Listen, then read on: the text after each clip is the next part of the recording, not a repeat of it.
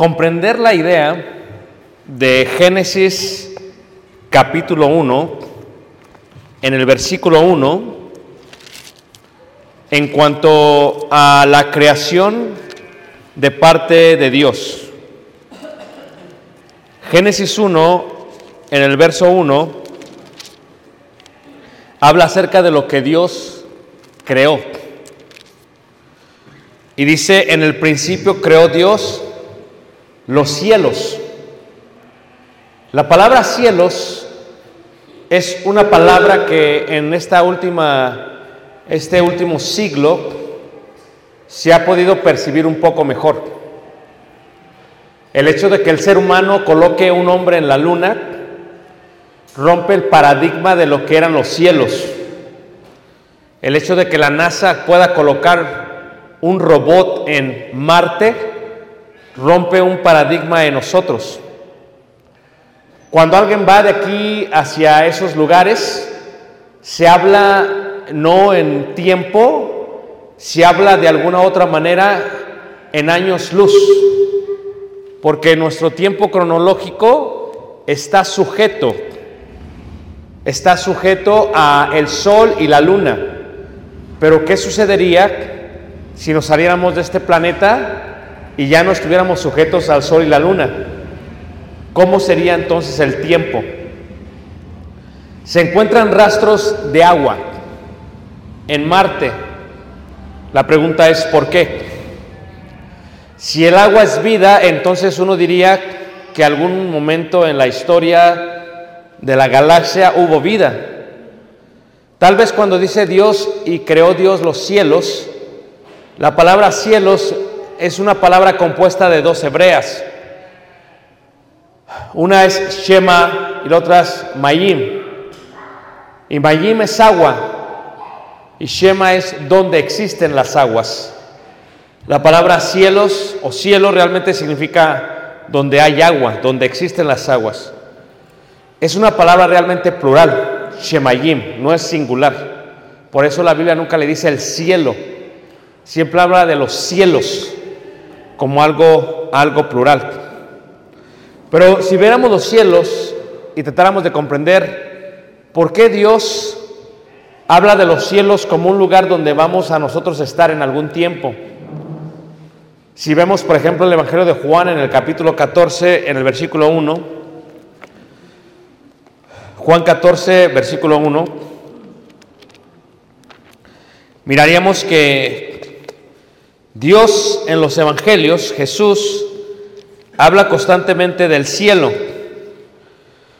pero del cielo como una, una esperanza, del cielo como un lugar donde hemos de ir. En 14.1, cuando Jesús está hablando en la última cena, le dice a los discípulos, ¿creéis en Dios? Creed también en mí. En la casa de mi Padre muchas moradas hay. Si así no fuere, yo os lo hubiera dicho. Voy pues a preparar lugar para vosotros.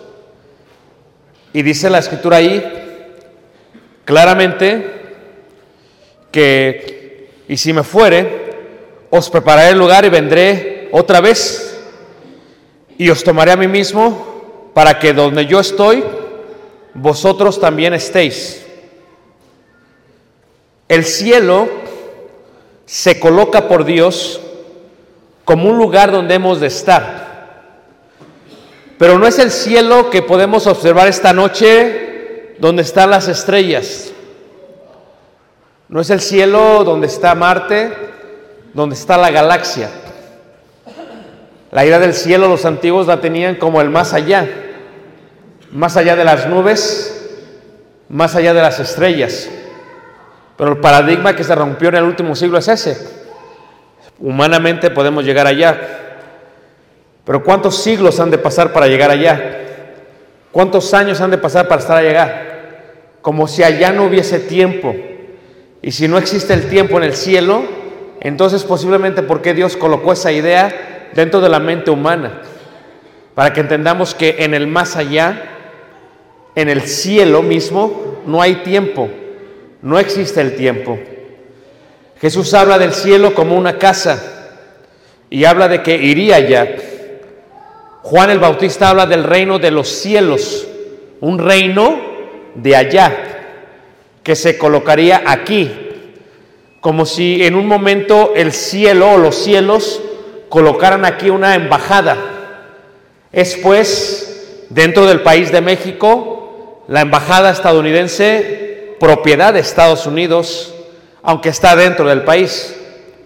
Se dice que una vez que uno entra a la embajada, es como si estuviera pisando Estados Unidos, aunque está dentro del país de México. ¿Por qué es esto? Esto es porque la embajada, de alguna otra manera, se coloca en la tierra para reflejar que el reino de los cielos se ha acercado, que la iglesia era el reino de los cielos y que esto sería como una embajada de los cielos. Quien está aquí en la tierra, quien está ahí entra en la embajada, es como si estuviera en Estados Unidos. Quien está dentro de la iglesia es como si estuviera en los cielos. Por eso dice la escritura que si creen en Dios, creer también en Jesús. En la casa de su Padre muchas moradas hay. El apóstol Pablo lo explica mejor en Efesios en el capítulo 1, en el versículo 3, cuando habla acerca del cielo. Efesios capítulo 1, en el verso 3 dice así. Efesios capítulo 1, en el verso 3 dice así. Dice, bendito sea el Dios y Padre de nuestro Señor Jesucristo, que nos bendijo con toda bendición espiritual en lugares, y ahí está, celestiales en Cristo. Porque cuando nosotros pensamos de alguna otra manera en el cielo, la pregunta que nos hacemos es, ¿qué es el cielo? ¿Qué es el más allá?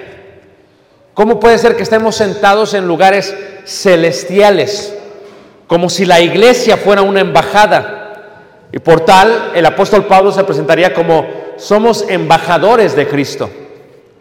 La iglesia es como si fuese una embajada. La iglesia es el reino de los cielos.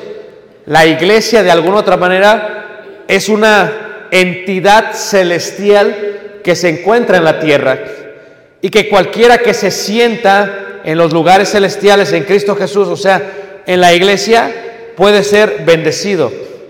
Pero ¿qué es el cielo? El lugar donde esperamos.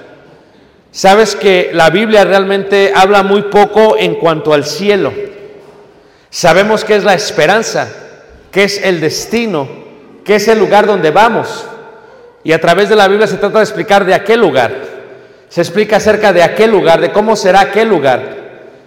Por ejemplo, cuando cantamos decimos, a tierra de Canaán yo voy, pero no se habla de la tierra secular que se encuentra en Israel, sino del cielo.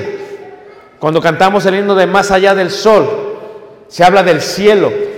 Cuando cantamos el himno de Después de que esta vida pase y termine, yo voy a la ciudad de Dios. Pero ¿qué es la ciudad de Dios? ¿Qué es el cielo mismo? Aquí habla de que somos bendecidos cuando somos sentados en lugares celestiales. En Hebreos, en el capítulo 12, también habla acerca de ello. Si leemos desde el capítulo 11, dice ahí el capítulo 11, en el versículo 13 dice así, 11, 13 dice así, 11, 13 dice así, conforme a la fe murieron todos estos sin haber recibido lo prometido, sino mirándolo de lejos y creyéndolo y saludándolo y confesando que eran extranjeros y peregrinos sobre la tierra. Por los que esto dicen claramente, dan a entender que buscan una patria, pues si hubieran estado pensando en aquella de donde salieron, ciertamente tenían tiempo de volver, pero anhelaban una mejor, esto es celestial, por lo cual Dios no se avergüenza de llamarse Dios de ellos, porque les ha preparado una ciudad. O sea, si el cielo es una embajada, si el cielo es parte del cielo, si la iglesia es parte de lo celestial, es una ciudad celestial. Por eso dice el himno, después de que esta vida pase y termine, yo voy a la ciudad de quién? De Dios.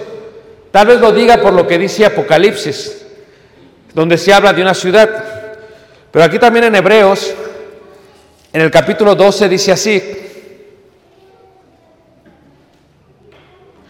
Hebreos 12, en el verso 22, dice así, dice, sino que os habéis acercado al monte de Sión, a la ciudad del Dios vivo, Jerusalén la celestial, a la compañía de muchos millares de ángeles, a la congregación de los primogénitos que están inscritos en los cielos, a Dios el juez de todos, a los espíritus de los justos hechos perfectos, a Jesús el mediador del nuevo pacto y a la sangre rociada que habla mejor que la de Abel. ¿Qué es el cielo entonces? Una ciudad. ¿Qué es esta ciudad? Una ciudad celestial. Le habla y le dice Jerusalén la celestial. A la compañía de millares de ángeles. Y luego dice la congregación de los primogénitos. ¿Qué es el cielo entonces?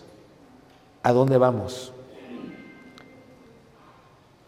Si habla de la congregación de los primogénitos, habla de la iglesia. Si habla de la iglesia, nosotros somos la iglesia. Somos una embajada del cielo. Si habla de eso, ¿hacia dónde? ¿Hacia dónde vamos? Dice ahí en Apocalipsis, en el capítulo 21, dice Apocalipsis en el capítulo 21, versículo 1, dice así, 21.1 dice, vi un cielo nuevo y una tierra nueva porque el primer cielo y la primera tierra pasaron y el mar ya no estaría más. Y yo, Juan, dice ahí, vi la santa ciudad, la nueva Jerusalén, descender del cielo, dispuesta como una esposa ataviada para su marido. Y oí una gran voz del cielo que decía, He aquí el tabernáculo de Dios con ellos, con los hombres, perdón y Él morará con ellos, y ellos serán su pueblo, y Dios mismo estará con ellos como su Dios. Enjugará Dios toda lágrima de los ojos de ellos, y ya no habrá muerte, ni habrá más llanto, ni clamor, ni dolor, porque las primeras cosas pasaron. Y el que estaba sentado en el trono dijo, He aquí yo hago nuevas todas las cosas. Y me dijo, escribe, porque estas palabras son fieles y verdaderas. Y me dijo, hecho está. Yo soy el alfa y la omega, el principio y el fin. Al que tuviere sed, yo le daré gratuitamente de la fuente de agua de la vida. El que venciere heredará todas las cosas, y yo seré su Dios, y él será mi hijo. Hermanos, el cielo es un bello lugar. Es un lugar donde nos encontraremos con Jesús, el mismo Jesús que está entre nosotros, porque donde hay dos o tres reunidos, ahí está Jesús. Lo que describe la Biblia en cuanto al cielo es que es un lugar donde el tiempo no existe más. Es un lugar donde no hay tiempo cronológico, donde no hay días, sobre todo donde no hay noche. El cielo es como una ciudad, una ciudad celestial. Pero ¿quién es la ciudad de Ocosingo? No la estructura, sino nosotros que estamos aquí, los ciudadanos de esta ciudad. ¿Qué es el cielo? No la estructura, sino los ciudadanos. La congregación de los primogénitos, nosotros mismos. He aquí cuando hablamos del reino de los cielos, hablamos de la iglesia. Cuando hablamos de la embajada del cielo, hablamos de la iglesia. Cuando hablamos de ir al cielo, hablamos de una diferencia donde no hay cuerpo físico, porque ahí claramente dice que el cielo mismo, el nuevo cielo que descendió, lo que vio Juan dice, vio el tabernáculo de Dios con los hombres y que Él moraría con ellos. Pero lo que se ve en el cielo es algo que no se ve en la tierra. En el cielo se ve la ausencia de dolor, de lágrimas y de muerte. El cielo es un lugar donde no hay dolor. El cielo es un lugar donde no hay muerte. El cielo es un lugar donde no vamos a llorar ya más.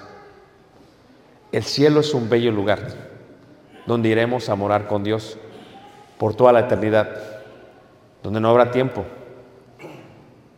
donde no habrá preocupación,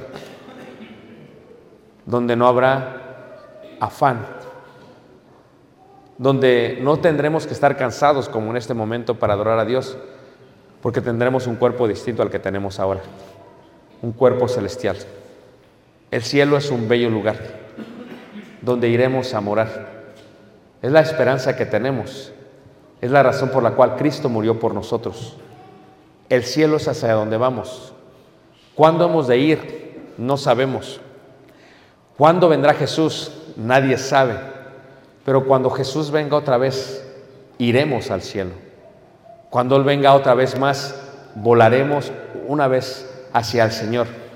Y entonces el dolor que tú sientes por tus seres queridos, el dolor que tú sientes por la enfermedad, el sufrimiento que tú tienes como tristeza, como enojo, como congoja, ya no será más. Las cosas viejas ya pasaron. He aquí todas serán hechas qué? Nuevas. Sí, aquellos que están casados con gente que no es parte de la iglesia tendrán una separación. Sí, aquellos que estamos casados con creyentes que han obedecido al Evangelio, moraremos eternamente con ellos, pero ya no en forma de matrimonio, ya no es necesario. Seremos felices por toda la eternidad,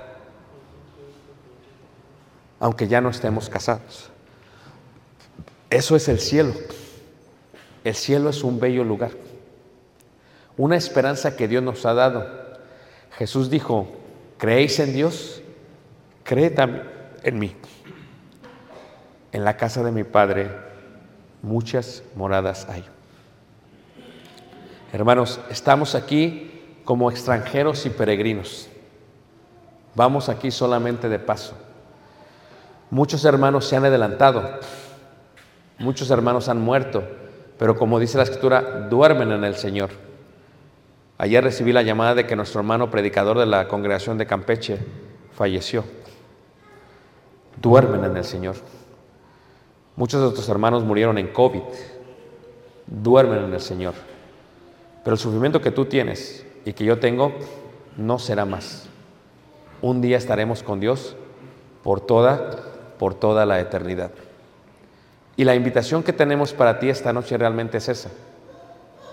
Que el día de hoy tú puedes obedecer al Evangelio para ir a morar con Él por toda la eternidad. ¿Qué es lo que tienes que hacer solamente? Creer. Creer que Jesucristo es el Hijo de Dios.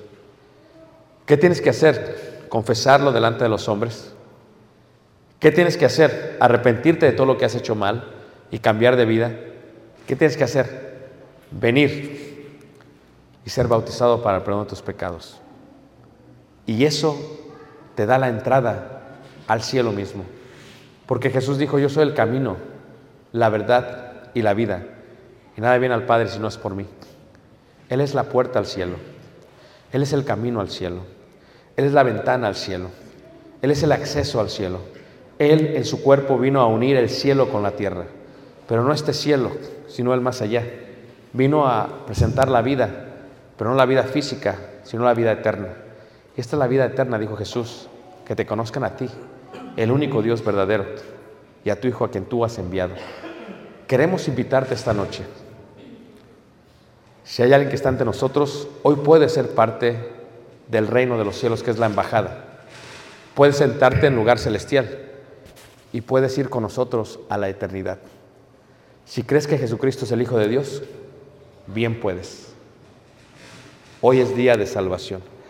Nuestros hermanos van a estar cantando un himno de invitación y te invitamos esta noche. Hoy puedes ser parte del reino de los cielos. Vamos a dar lugar a nuestro hermano que va a dirigir un canto de invitación para que pase y te invitamos. Hoy puedes ser parte del reino, del reino celestial. Vamos a ponernos de pie y vamos a cantar este hermoso himno de invitación.